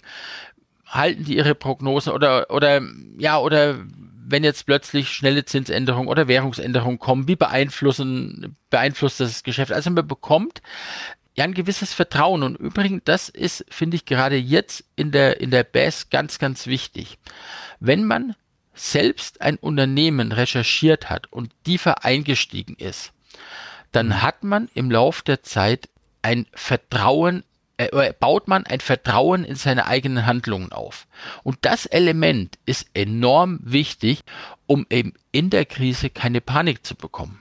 Ich habe eben ja. viele erlebt, die Aktien nur aufgrund von Empfehlungen kaufen, die sich fünf Minuten oder eine Stunde mit eine halbe Stunde nur mit dem Unternehmen beschäftigen und dann gleich investieren. Da ist kein, hm. dieses Vertrauen nicht da und dann gehen die Kurse runter und dann wird das Unternehmen zu einem schlechten Unternehmen, weil die Kurse fallen. Hm völlig abartig. Nein, der, der, die Kurse, die Kurse werden von verrückten Anlegern gemacht, die gerade schlecht oder gut drauf sind, die kaufen oder verkaufen, die aus irgendwelchen Gründen gerade eine Entscheidung treffen. Der eine Fondsmanager muss einen Wert rausschmeißen, weil, weil, weil ein paar hundert Millionen aus seinem Fonds abgezogen werden und muss halt sich für ein paar Unternehmen entscheiden und muss rauskicken, drum fällt der Kurs dann dort. Das sind so viele Einzelentscheidungen, die irgendwo da reinfließen. Ähm, ja, und dabei hat es nichts mit dem Unternehmen zu tun. Ja. Ja, absolut. Also man sieht es ja auch immer bei den hochgehypten Aktien, nimm mal eine Netflix beispielsweise, die ist ja jetzt auch nochmal runtergekommen, weil die Zahlen nicht gestimmt haben. Dabei ist das Unternehmen ja wirklich profitabel geworden über die letzten Jahre. Sie haben wesentlich mehr verdient, haben wesentlich mehr Kunden aber die Aktie war halt über die Jahre extrem gehypt und äh, das hat sich dann jetzt ähm, negativ ausgewirkt, dass die Zahlen nicht gestimmt haben beim vorletzten Mal. Beim letzten Mal waren sie ja wieder ganz okay. Aber äh, das führt dann dazu, dass die ganzen Leute, die gedacht haben, sie werden mit Netflix jetzt reich, äh, dass die dann die Aktien auf den Markt geschmissen Genau, die Fallhöhe wird höher, weil eben ja, genau. Aktionäre mit, mit zittrigen Händen drin sind, ja. Richtig. Und das hat nichts mit dem Unternehmen zu tun. Das sieht man im Übrigen schön an einem anderen Unternehmen. Das ist ein eine, eine kleinere deutsche Firma, aber eine Firma, die für mich in alle drei von meinen Strategien reinpasst. Und vielleicht hm. vorneweg da auch der Hinweis bei kleineren Firmen etc. Überhaupt, das, was wir hier machen, ist keine Anlageempfehlung. Ähm, ich erzähle hier Sachen, die ich, wo ich privat investiert bin. Ich bin auch in all diesen Firmen, die ich hier vorstelle, investiert.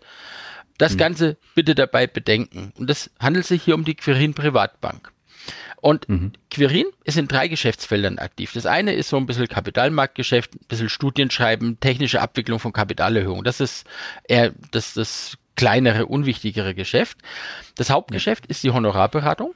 Die hat der CEO Karl Matthäus Schmidt mit Quirin 2003 oder 2004, irgendwann war das, in Deutschland überhaupt erstmals äh, überhaupt auf den Markt gebracht. Er war vorher schon mit Consors der Gründer des ersten Discount Brokers. Und ich glaube, mhm. 2013 hat er dann das dritte äh, Geschäftsfeld aufgebaut. Und das ist, das ist der, Robo. der Robo Quirion. Ja. Ähm, mhm. Und den kannst du unten sehr gut für die Leute verlinken. Ich kann es jedem nur empfehlen, sich für 50 Euro im Monat äh, in den Robo-Sparplan da rein zu investieren. Das Ganze mal ein, zwei, drei Jahre laufen zu lassen, der fragt vorher ähm, eure Risikoneigung ab, eure Anlageziele und macht dann auf der Basis einen Invest Investmentvorschlag in verschiedenen ETFs.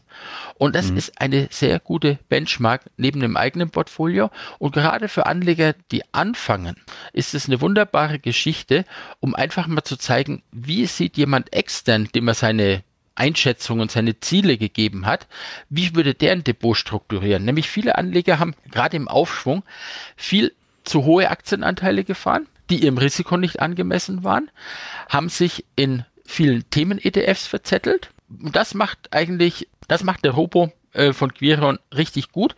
Ist schon von Finanztest zweimal zum besten Robo in Deutschland äh, gekürt worden.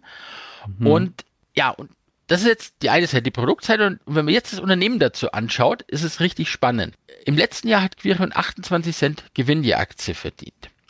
Gleichzeitig, äh, also Quirin, die, die Bank. Ja. Äh, gleichzeitig ist es so, dass äh, sie noch 80 Prozent am Robo als Beteiligung halten, was nicht in Ergebnis einfließt. Und im mhm. Februar hat es eine Kapitalerhöhung gegeben und da ist der Robo mit 200 Millionen bewertet worden. Also die 80 Prozent von Quirin waren dann 160 Millionen wert. Allein das macht 3,69 Euro je Aktie aus. Mhm. Die Aktie steht jetzt bei irgendwo zwischen 2,80 und 3 Euro, weil natürlich, klar, die Aussichten sich ein bisschen verschlechtert haben ähm, mit dem ganzen mhm. Marktumfeld, aber der Rest des Geschäftes hat die 28 Cent verdient und das Ganze ist wie ein Abo-Modell, weil die Sparpläne ja weiterlaufen. Es werden ja jeden mhm. Monat im Prinzip neue Sparraten eingezahlt. Im Moment geht vielleicht das Neukundengeschäft ein Stück langsamer, aber äh, die Gelder sind im MSCI World angelegt. Der hat dieses Jahr, ich weiß nicht, sind wir 10, 11 Prozent, was wir jetzt vielleicht auf Euro-Basis im Minus sind, ja. Das ja. ist, das ist wirklich überschaubar. Und wenn ich es richtig im Kopf habe, waren die neu angelegten Gelder sogar höher als das, was, was dem, äh, durch den Kursverlust kam. Das heißt, das Asset under Management wird auf jeden Fall langfristig weiter wachsen. Und da haben wir eine Art Abo-Geschäft, das deutlich höhere Erträge eben raus äh, generiert. Wie gesagt, das ist für mich mhm. jetzt in allen drei Bereichen. Es ist eine Aktie, die langfristig sehr interessant ist, vor allem auch der, äh, der Robo, überhaupt die Honorarberatung, da waren wir ja nach der Bundestagswahl schon kurz davor, ähm, dass, dass da eine Gesetzesinitiative oder dass das ne, in den, im Koalitionsvertrag reingekommen wäre, dass die Provisionsberatung, äh, quasi, ähm, also dass die Beratung mit diesen versteckten Gebühren, wie sie häufig in der Bank äh, so heißt, dass sie also vom Produktanbieter äh, vergütet werden, dass die verboten werden soll. Also es gab ja schon erste Schritte in die Richtung. Und da wäre mhm. Quirin natürlich extrem gut positioniert, wenn sowas kommt, dass also nur noch Honorarberatung erlaubt ist, also dass nur der Anleger für seine Beratung zahlen muss oder der Anleger der einzige ist, der den Anbieter vergütet und nicht eben der Produktanbieter. Mhm. Und das ist für mich ein sehr interessantes langfristiges Geschäft und ich finde die Person Karl Matthäus Schmidt einfach grandios. Der Mann hat in 30 Jahren immer wieder Finanzprodukte gebracht, die das Investieren für den Privatanleger sinnvoll gemacht haben, äh, günstig gemacht haben und immer auf der Seite des Privatanlegers waren. Consors war damals eine richtige Revolution als Discount-Programm. Muss sich vorstellen, in der Zeit 93, 94 haben die normalen Banken noch ein Prozent Provision für einen Aktienverkauf, äh, Aktienkauf genommen. Plus Depotgebühr. Mhm. Und dann kam er mit Consors und, und solange er bei Consors am Ruder war, war Consors mit Abstand der beste und innovativste Discount-Broker, den Deutschland hatte. Als die BNB dann übernommen hatte, sind sie immer mehr zum, ja doch, etwas behäbigeren Unternehmen geworden. Nennen wir es mal so. Ist auch viel größer, ne? Ja klar, aber sie sind, es ist, man merkt die Contentstrukturen, die irgendwo im Hintergrund absolut. sind. Und das ist. Ja, das merkst du ja auch bei der Comdirect. Ne? Genau, absolut. Ähm, die Comdirect ja. nach der Integration in die Commerzbank mhm. ist eine Katastrophe geworden, ja. ja. Aber also das hat alle drei Faktoren und es ist ein kleines Unternehmen. Es gibt keine Research-Studien zu Quirin. Du musst dir die Sache selbst erarbeiten. Aber mhm. wenn du diese selbst erarbeitest, hast du einfach eine Chance auf einen Wissensvorsprung, auf einen legalen Wissensvorsprung. Wenn ich auf so einer HV jetzt zuhöre, bei Quirin war jedes Mal die letzten Male dabei. Das sind 40, 50 oder 60 Leute dabei. Das ist nicht hm. viel. Da hast du wirklich gute Chancen, gerade auch jetzt mit diesen Online-HVs, durch eigene Recherche einen Mehrwert zu generieren und wirklich gute Unternehmen zu finden. Ja, wichtiger Punkt. Ähm, also Querin ist mir natürlich ein Begriff, vor allem durch den Robo-Advisor, mhm. ähm, weil der eben so gut äh, die letzten Jahre dann auch bewertet wurde. Aber ansonsten habe ich mich tatsächlich damit überhaupt noch nicht äh, beschäftigt. Also von daher, das ist ein interessanter Hinweis.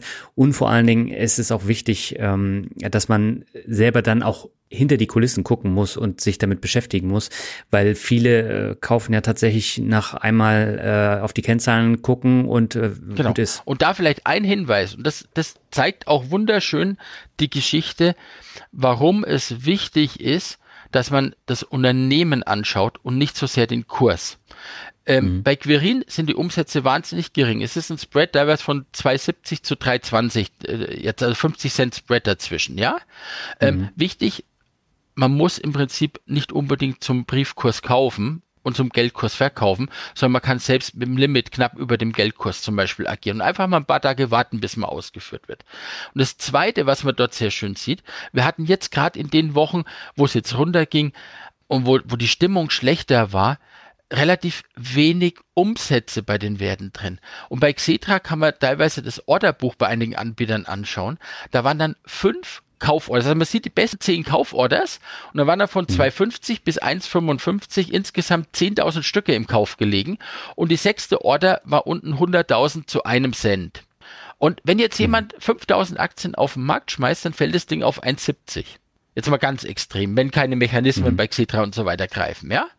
ja. Ähm, hat sich aber im Unternehmen was getan? Nein. Und deshalb diese zwei Welten zu trennen. Das eine, das Unternehmen, wie sich's entwickelt und wie es Werte schafft. Und das zweite, der Aktienkurs, der den Preis quasi dieses Unternehmensanteils zeigt.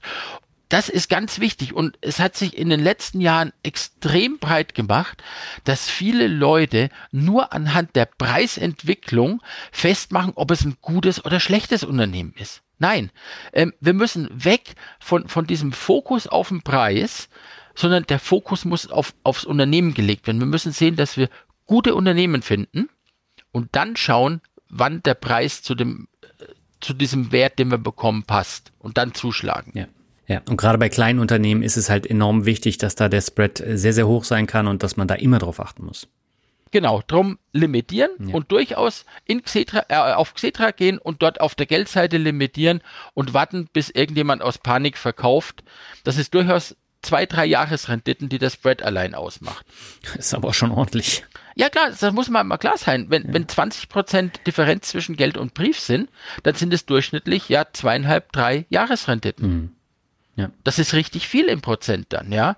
Und da erlebe ich schon manchmal, dass Leute sehr, ähm, ja, unbedarft da einfach, ja, kaufe ich jetzt und, und schau mal, was es macht. Nee, da kann man wirklich mit, mit einem gezielten Vorgehen äh, sinnvoll agieren, ja, und, und Geld sparen. Ja.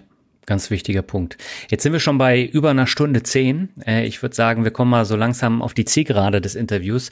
Und zwar würde ich ganz gerne noch mit dir über äh, die Ziele sprechen, bevor wir äh, zum Word Shuffle kommen. Ähm, welche Ziele hast du dir denn für die kommenden Jahre jetzt vorgenommen? Also im Moment, mein Fokus liegt so, jetzt mal vom Ding, ich möchte meinen YouTube-Kanal Finanzgeschichten weiter ausbauen, mhm. Blog und YouTube-Kanal. Und ich habe in der Richtung auch wieder Lust, wenn Corona es endlich sicher zulässt, auch mal wieder Live-Events irgendwie zu machen. Mhm. Ich hatte ja 2018, 2019 mit dem Jonathan Neuscheller zusammen das Privatanlegerforum gemacht und mit der SDK zusammen. Mhm. Das fand ich sehr interessant. Das hat mir sehr viel Spaß gemacht. Vor allem, weil ich da, wir waren ja in fünf, sechs deutschen Städten, haben teilweise mit mehr als 100 Leuten aus der Community uns getroffen und Unternehmen haben sich dort präsentiert. Mhm. Und ich fand das sehr interessant, mit der Community direkt dort in Kontakt zu sein und ja auch ein direktes Feedback zu bekommen, auch ähm, ja aus erster Hand zu erfahren, was junge Anleger im Prinzip für Fragestellungen haben, welche Probleme, welche Herausforderungen dass sie da haben. Das fand ich also sehr interessant. Da möchte ich auf jeden Fall äh, in die Richtung weitermachen. Das ist auch das, was mich bei Finanzgeschichten motiviert. Ja, mhm. ich habe in den letzten Jahren mit dem, was ich investiert habe, meiner Firma etc. Ähm, ich kann gut davon leben. Ich habe keinen Druck mehr, mit etwas Geld zu verdienen. Mhm. Ja, sondern das habe ich über mein, mein Aktiendepot, über, übers Haus etc. Da bin ich äh, sehr gut versorgt, sage ich mal. Und es macht Spaß, im Prinzip dort einfach das Wissen weiterzugeben und ja, da mit, mit den Leuten in, in Interaktion zu sein. Auch die Facebook-Gruppe ähm, Aktienbörse Finanzen, wo ich als Admin aktiv bin. Dort macht es immer wieder Spaß äh, zu sehen, was für Themen kommen auf. Und dort möchte ich auf jeden Fall ähm, das Ganze weiter ausbauen und ähm, ja, da Wissen weitergeben. Okay. Ja, ich habe gesehen, der Jonathan, der macht ja mit der Lisa von Aktiengram jetzt zusammen auch eine Veranstaltung. Und ich glaube, diese Veranstaltungen, die sind enorm wichtig, einfach auch für den persönlichen Austausch. Wie du schon gesagt hast, es gibt immer Fragestellungen, die werden gar nicht in Podcasts oder YouTube-Videos besprochen. Und deswegen ist der, unser persönlicher Austausch halt enorm wichtig. Genau, und ich, wenn alles klappt, werde ich dort in Neckars Ulm dabei sein auch. Ähm, allein schon, weil es Spaß macht und weil, weil ich Lust habe, wieder mal zu sehen, was bei Bechtle abgeht. Ja, siehst du mal, wann ist das genau? Ähm, am 14. Oktober jetzt. Gut, ja, dann ist es äh, beim Erscheinungsdatum leider schon vorbei, äh, aber da kommen bestimmt noch andere Veranstaltungen. Ja, genau. Genau. Ja, äh, Matthias, dann würde ich sagen, dann lass uns äh, zum Abschluss zum obligatorischen Merch Shuffle kommen. Ich nenne dir Begriffe, das sind andere als beim letzten Mal und du sagst, was dir dazu einfällt.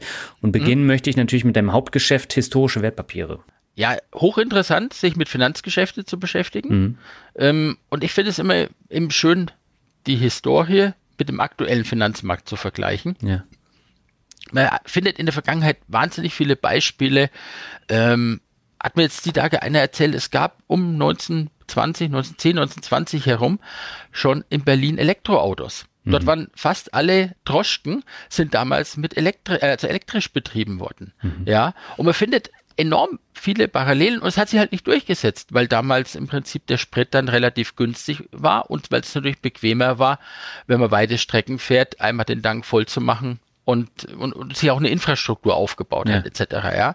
Also man kann wahnsinnig viele Sachen finden. Oder zum Beispiel von 1870 bis 1873 war der Börsen- und Gründungsschwindel in Berlin. Und das war im Prinzip der Vorläufer des neuen Marktes. Dort, damals hatten wir mehr Neuemissionen in Berlin, als wir es später zu Zeiten des neuen Marktes hatten. Und es wurden Wohnungsbaugesellschaften in Berlin initiiert, die hätten, wenn alle Projekte realisiert worden wären, für 12 Millionen Einwohner in Berlin gereicht. 1870, das ist über 150 Jahre jetzt ja. her. Ja, ähm, und das Ende war wie am neuen Markt. Es gab einen riesen Crash und im Prinzip einige Unternehmen aus dieser Zeit sind übrig geblieben. Das war die Basis der, der deutschen Wirtschaft und Industrie in den nächsten Jahrzehnten. Mhm. Und die meisten waren für Anleger mit herben Verlusten verbunden und sind im Prinzip glatt gegangen, ja. Hm. Aber das Geschäft läuft nach wie vor gut? Äh, das Geschäft läuft. Ich habe jetzt im September meine Auktion gemacht, die diesjährige. Mhm. Wir haben 50 Prozent mehr umgesetzt als im Vorjahr. Okay. Und das, obwohl ich kein Russlandgeschäft machen konnte diesmal. Ähm, also es zeigt, ähm, ja, nicht alles ist schlecht in der Wirtschaft, ja. Also wenn Leute von Rezession und so weiter reden, ich sehe dann, ich habe in meinem eigenen Geschäft 50 Prozent Umsatz plus, also und wir sind Konsum, also es ist ein, ein konsumnahes Gebiet. Ja. ja, also von daher ähm, und finanzmarktnah, also von daher muss man immer auf die Zahlen schauen. Das ist wirklich als, als Motivation nehmen, die einzelnen Unternehmen anzuschauen äh, und äh, gut zuzuhören, was die Unternehmenslenker dort sagen, ähm, wie sie die ganze Situation wahrnehmen. Ja. Und auch immer mal bedenken, es sind durchaus immer mehr Leute da, die, wenn es schlecht läuft, sagen, dass es schlecht läuft und jammern, als und sind viele nicht da, die rausgehen und sagen, juhe, bei mir läuft es gerade richtig gut. Hm. Okay. Kommen wir zum nächsten Begriff. Das ist YouTube. Hast du eben schon angesprochen. Ja, ich habe ja im März 2020 dann angefangen äh, mit meinem YouTube-Kanal mhm. Finanzgeschichten. Ähm, es macht Spaß und vor allem es ist immer wieder eine Herausforderung, neue Sachen zu machen. Ich meine, ich war sonst nie groß vor der Kamera gestanden oder was. Yeah. Äh, technisch mit Videoschneiden und so weiter hatte ich es auch nicht wirklich, aber ähm, ich finde, und das ist auch was, was ich mir fürs Leben vorgenommen habe, weiter ähm, immer neue Sachen zu lernen. Mhm. Ich habe viele Kunden aus dem Bereich historische Wertpapiere, die sind ja häufig schon sehr alt, teilweise auch über 90 Jahre alt. Mhm. Aber es sind wahnsinnig viele Leute dabei, die im Alter jung geblieben sind. Und es sind diejenigen, die sich immer neuen Herausforderungen gestellt haben, die im Prinzip neugierig neue Sachen ausprobiert haben und ähm, da, wo sie Spaß haben, im Prinzip auch weitergemacht haben. Und ähm, ja, wenn ich, ich sag mal, ich habe 90-jährige Kunden, mit denen äh, schicke ich regelmäßig E-Mails hin und her. Mhm. Das ist überhaupt kein Thema. Oder wir haben schon 2009 das Thema Online-Bieten eingeführt, dass jeder weltweit Kreditkarte hinterlegt und bei den Auktionen mitbieten kann. Ja. Da waren wir mit die Ersten hier in Deutschland. Ähm, wenn ich das sehe, ich habe heute sehr viele Kunden, die 80, 85 sind, die online mitbieten. Das ist überhaupt kein Thema. Hm. Und dieses immer wieder weiter lernen und, und sich herausfordern und Sachen äh, machen, ähm, das ist, das reizt mich. Und wie gesagt, YouTube ist da, war da eine Geschichte und es macht Spaß. Und vielleicht schaffe ich jetzt irgendwann auch mal dann den Schritt, ähm, vielleicht mal live, äh, so Livestreams zu machen. Das ist dann so die nächste Herausforderung irgendwann. Okay. Einen Instagram-Kanal hast du ja auch noch, ne? Ja, Instagram habe ich auch, wobei ich ganz ehrlich sagen muss, mit Instagram fremdel ich immer ein bisschen. Okay. Das ist für mich, ich weiß ja, das ist, äh, wo ich aktiv bin, noch ist Twitter. Mhm. Ähm, das finde ich ganz interessant. Da haben sich inzwischen schon auch einige ganz interessante Kontakte und so weiter ergeben und Dort gibt es im Übrigen ähm, jeden Sonntag um 19 Uhr vom Börsenhändler ein äh, Twitter Space. Dort trifft man mich auch relativ häufig an. Okay. Da diskutieren wir dann ganz zwanglos, was die Börsenwoche los war wenn jemand was auf dem Herzen liegt, kann er Hand heben, Frage stellen und es sind sehr viele Leute aktiv, die, die auch schon sehr lange Markterfahrung haben. Okay, ich verlinke das Ganze mal in mhm. den äh, Shownotes und dann kommen wir zum nächsten Begriff, das ist Porsche-Aktie. Äh, ja, war, also muss er unterscheiden. Äh, es gibt ja nicht die Porsche. Ja, es gibt die Holding gibt und zwei. Ja, genau. genau. Ja, ist eine Geschichte. Ich hatte die neue Mission gezeichnet, mhm. ähm, aber wie bei allen neuen Missionen der letzten Jahre, mit Ausnahme von Siemens Healthineers, war das Ganze nur auf Zeichnungsgewinn ausgelegt, mhm. weil ich grundsätzlich sage, die Emissionsbanken stützen eigentlich am ersten, ersten ein, zwei Tage eigentlich immer den Aktienkurs und dementsprechend kann man eigentlich die meisten, Emission, die meisten neue Emissionen zeichnen. Die Kunst ist, es Stücke zu bekommen und wenn man Stücke bekommt, ähm, dann habe ich die eigentlich konsequent am ersten Tag raus und das war häufig jetzt bei Porsche, es war am Ende null Summenspiel. Ich glaube, es waren 70, 80 Euro Spesen, was, was dann ähm, draufgegangen sind, mhm. weil ich leider gleich in den ersten Stunden raus bin.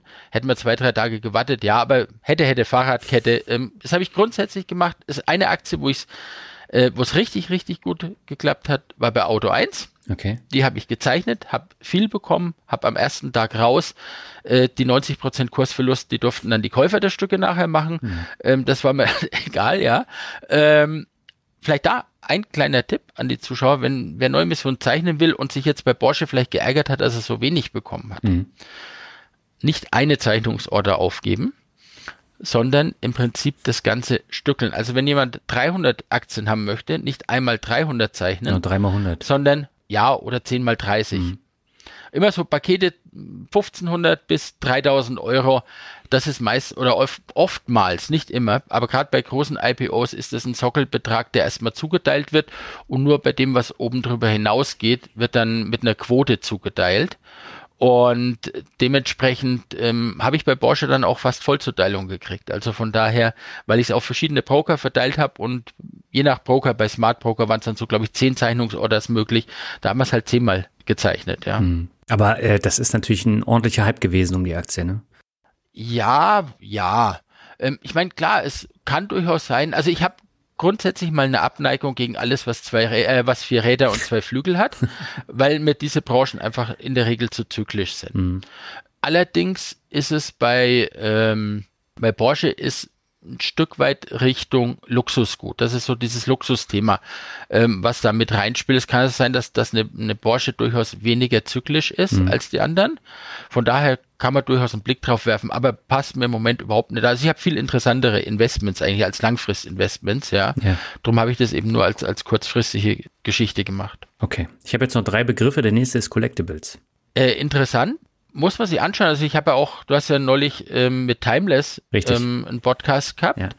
Da könnte, das könnte zum Beispiel ein Anwendungsfall für die Blockchain sein und diese Tokenisierung, die kommt, das kann durchaus etwas sein, ähm, was Collectibles sehr interessant macht. Mhm. Wobei ich allerdings sagen muss, ähm, aus meiner Erfahrung heraus, die Sammler sind die besseren Investoren. Mhm. Also das habe ich in der Historie jetzt festgestellt, dass Leute, die wirklich aus Leidenschaft Sachen gekauft haben, die hatten am Ende ganz gute Renditen mit ihren Sammelgegenständen gemacht, während diejenigen, die nur mit Investmentgedanken rangegangen sind. Also mit Renditegedanken ähm, meinst du? Ja, mhm. genau, die nur die Rendite im Fokus hatten, die, da hat es häufig nicht wirklich geklappt, ja. weil die nach ganz anderen Kriterien die Werte aussuchen. Und man darf nie vergessen, bei Sammelgegenständen gewinnt das an Wert, was selten bleibt. Mhm. Und wenn, wenn man ein Stück hat, was dreimal da ist und es gibt zwei Sammler nur, dann ist es häufig erstmal. Wenn der vierte Sammler da ist, ist immer eins zu wenig da. Mhm. Und natürlich darf man nie vergessen, dass ähm, Sammelgebiete von wahnsinnig vielen Trends beeinflusst werden. Mhm. Ähm, also Modetrends, wenn wir jetzt mal anschauen, der liebe Sparkoyote mit seinen Pokémon-Karten. und Yu-Gi-Oh! Es ja. ist, ja, und Yu-Gi-Oh! Karten. Es ist Wahnsinn, was sich da für ein Markt aufgetan mhm. hat. Ja, ähm, also das, das ist, ist faszinierend. Ja, es gibt so viele Sachen, die gesammelt werden und da kommen plötzlich aus dem Nichts Trends. Mhm. Und ich meine, muss ich mal überlegen, das ist vielleicht auch eine Chance für unseren Markt, äh, mein Markt mit historischen Wertpapieren jetzt. Wenn man anschaut, dass jetzt zum Beispiel, wir hatten in der letzten Auktion eine Anleihe von der Vereinigten Ostindischen Company von 1623. Mhm. Die VOC war die erste Aktiengesellschaft der Geschichte. Von dieser Anleihe gibt es gut zehn Stücke. Ja, mhm. das, die ist mit 40.000 Euro verkauft worden. Ähm, wenn ich jetzt Yu-Gi-Oh-Karten sehe, die für eine Viertelmillion gehen, dann, dann, dann, dann passt meiner Meinung nach irgendwo nicht die Relation. Ja. Aber warum werden die so hoch gehandelt? Weil es einfach im Moment eine Klasse an Anlegern gibt, die Geld zur Verfügung haben. Also sag mal so, das sind meistens wahrscheinlich Leute, die irgendwo ähm, 35, 40 sind, die angefangen haben als Kinder, als Jugendliche diese Karten zu sammeln. Und jetzt kommen die in ein Alter, wo sie im Prinzip Geld zur Verfügung haben, teilweise auch vielleicht einen ein oder anderen richtig guten Job haben, in einem Start-up waren, Geld gemacht haben. Es braucht ja immer nur ein paar Leute, um diese Preise zu, äh, zu, äh, zu erreichen. Mhm. Ja? Und dann geht es dran, ihren Kindheitstraum zu erfüllen. Sie wollten den, den, den Shiny Glurak meinetwegen schon immer mal haben. Und jetzt nach 20 Jahren, jetzt haben sie die Gelegenheit. Sie können diesen Traum, diesen Sammlertraum, den sie als Kind nicht vollenden konnten, den können sie jetzt vollenden. Mhm. Und dann machen sie es. Und deshalb kommen da teilweise in manchen Märkten dann extreme Preise zustande. Mhm. Und ja, das ist eine ganz interessante Geschichte. Und es wird da auch wahrscheinlich in den nächsten Jahren noch ganz andere Trends geben. Und durchaus auch, wenn jetzt die Inflation etwas länger hoch bleibt, werden solche eher Sachwerte dann auch ja, durchaus interessante Entwicklungen nehmen. Ja, die Frage ist natürlich, ob jetzt die Yu-Gi-Oh! Karten in zehn Jahren noch so viel wert sind oder äh, nur noch für einen Pfennig gehandelt werden. Das ist die Frage. Ja. Ich kann mich noch gut daran erinnern, wie Telefonkarten gesammelt worden sind. ja. Und heute kenne ich Leute, die haben im Prinzip perfekt gelagert, eine komplette Sammlung in bester Qualität und niemand interessiert ja, Genau, das ist der Punkt. Oder ähm, diese Tamagotchi-Dinger oder was weiß ich. Also genau. da gab es ja ganz viele. Aber bei Telefonkarten sieht man natürlich auch schön, wenn ein Produkt aus dem Alltag verschwindet. Also wenn ich jetzt mal an meine Studentenzeiten in den 1990ern erinnere, mhm. da hat man mit Telefonkarten, wenn man zu Hause angerufen hat, in der Studentenbude, ja, Telefon gar nicht, Handy hatten wir noch nicht, ja. Dann hat man halt eine Telefonkarte gehabt und häufig sogar noch Münzsprecher, ja, ja. und hat dann zu Hause angerufen. Einmal die Woche mal. Das ist weg, das ist aus dem Alltag der Leute verschwunden. Komplett, ja. Und, und damit fehlt die Beziehung dazu und damit fehlt auch der Anreiz, Geld dafür auszugeben. Mhm. Und das Ganze als Wert, als, als, als einen Wert zu sehen, ja. ja. Und dann ändert sich ja automatisch in den Köpfen noch was. Das ist ja wie mit dem Streaming genau. und, und äh, LPs werden zwar nach wie vor noch äh, verkauft, aber gerade bei den CDs beispielsweise, da ist der Markt ja mehr oder weniger komplett weggebrochen durch Streaming. Genau, also das sind durchaus eben Veränderungen und die Sammlermärkte verändern sich auch häufig eben auf Basis ähm, von gesellschaftlichen Veränderungen, von Trends, die, im, die in der Gesellschaft passieren. Ja, ja, absolut. Der vorletzte Begriff ist einer, mit dem hast du äh, tatsächlich begonnen, deine Karriere. Und da hat sich jetzt im letzten Jahr gewaltig was geändert. Und zwar Börsenmedien ist der Begriff. Das ist ja in Deutschland fast ein Monopol. Ja, leider. Ähm, leider, ja. Mhm. Und vor allem, also ich muss ganz ehrlich sagen, das, das tut mir im Herzen ein bisschen weh, wenn ich sehe, wie die Qualität in den letzten Jahrzehnten zurückgegangen ist. Mhm. Ich kann inzwischen von den ganzen Magazinen eigentlich wirklich, ich, also ich abonniere kein einziges mehr. Mhm. Wenn jemand eine gute deutschsprachige Geschichte sucht, die Finanz und Wirtschaft aus der Schweiz. Okay. Ähm, das ist durchaus was, was, was durchaus sehr, sehr gut berichtet. Äh, auch in Deutschland Wirtschaftswoche, Manager Magazin oder so. Aber von den klassischen Börsen oder Empfehlungs- oder Börsenmedien, ja. Hm. Ähm, ja, es ist enttäuscht. Es ist, es ist alles auch online. So viel auf Clickbait gemacht, so viel auf Aufmerksamkeit generieren und viele schaden den Anlegern dadurch, weil sie eigentlich nur die Gier wecken ja. und weg von, von solidem, langfristigen Anlegen gehen. Und es, es gibt, also das, das finde ich wahnsinnig erschreckend irgendwo. Und wenn ich dann auch jetzt teilweise, ähm, das ist immer das Schöne, wenn man auf Events rausgeht und mit Leuten redet, ähm, und äh, Feedback bekommt und dann Depots von Leuten gezeigt bekommt, ja, hm. Ja, das ist, ist erschütternd eigentlich, wie viele Aktien, die wie eine Sau durchs Dorf getrieben worden sind, äh, da drin sind und wie die Depots, wie schrecklich, dass sie dann teilweise aussehen, ja? ja. Ich hatte ein Video dazu gemacht, da hatte ich damals, hatten mich verlacht äh, oder ausgelacht für, für, den, für den Anhaltspunkt, den ich genommen habe, bei Nel Asa. Hm. Nel Asa hat auf der Homepage die Struktur ihrer Aktionäre stehen. Ja und über 50 Prozent der Aktien lagen bei Clearstream. Clearstream ist die Verwahrstelle für die Börsen in Deutschland und Luxemburg, also für Deutschland und Luxemburg ist die Verwahrstelle. Mhm. Und bei Nel Asa kommt dann quasi raus, wenn ein deutscher Kleinaktionär Aktien hält, dann läuft es unter Clearstream dort. Das heißt, 50 Prozent von Nel Asa waren in Händen von deutschen Kleinaktionären. Das war über eine Milliarde oder eineinhalb Milliarden, was das in, in, in, in im Extrem war. Ja. ja? Das ist ein, ein Wahnsinn eigentlich.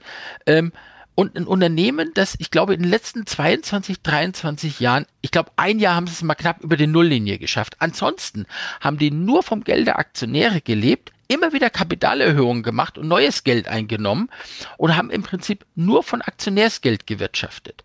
Aber es wurde hier sowohl in den Printmedien als auch in Social Media rauf und runter gespielt, weil die Leute haben in, in, in Floh ins Ohr gesetzt kriegt, Wasserstoff, das ist die Zukunft und so weiter. Ja. Ähm, völliger Quark, wenn das Unternehmen im Prinzip nichts auf die Reihe bringt, ja.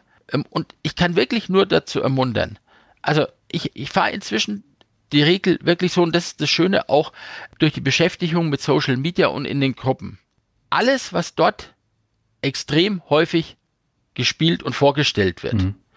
ist eigentlich das, in was man nicht rein investieren darf. Gleich Finger weg. Also muss es wirklich umdrehen. Man muss wirklich sagen, das, was überall gespielt und was von mehreren ähm, gemacht wird. Und klar, auch in Social Media. Warum bringen die Leute äh, äh, oder bringen die, die, die YouTuber oder auch Instagrammer diverse Aktien? Sie bringen natürlich das, was viel geklickt wird. Das ist ja alles eine selbstverstärkende Geschichte. Mhm.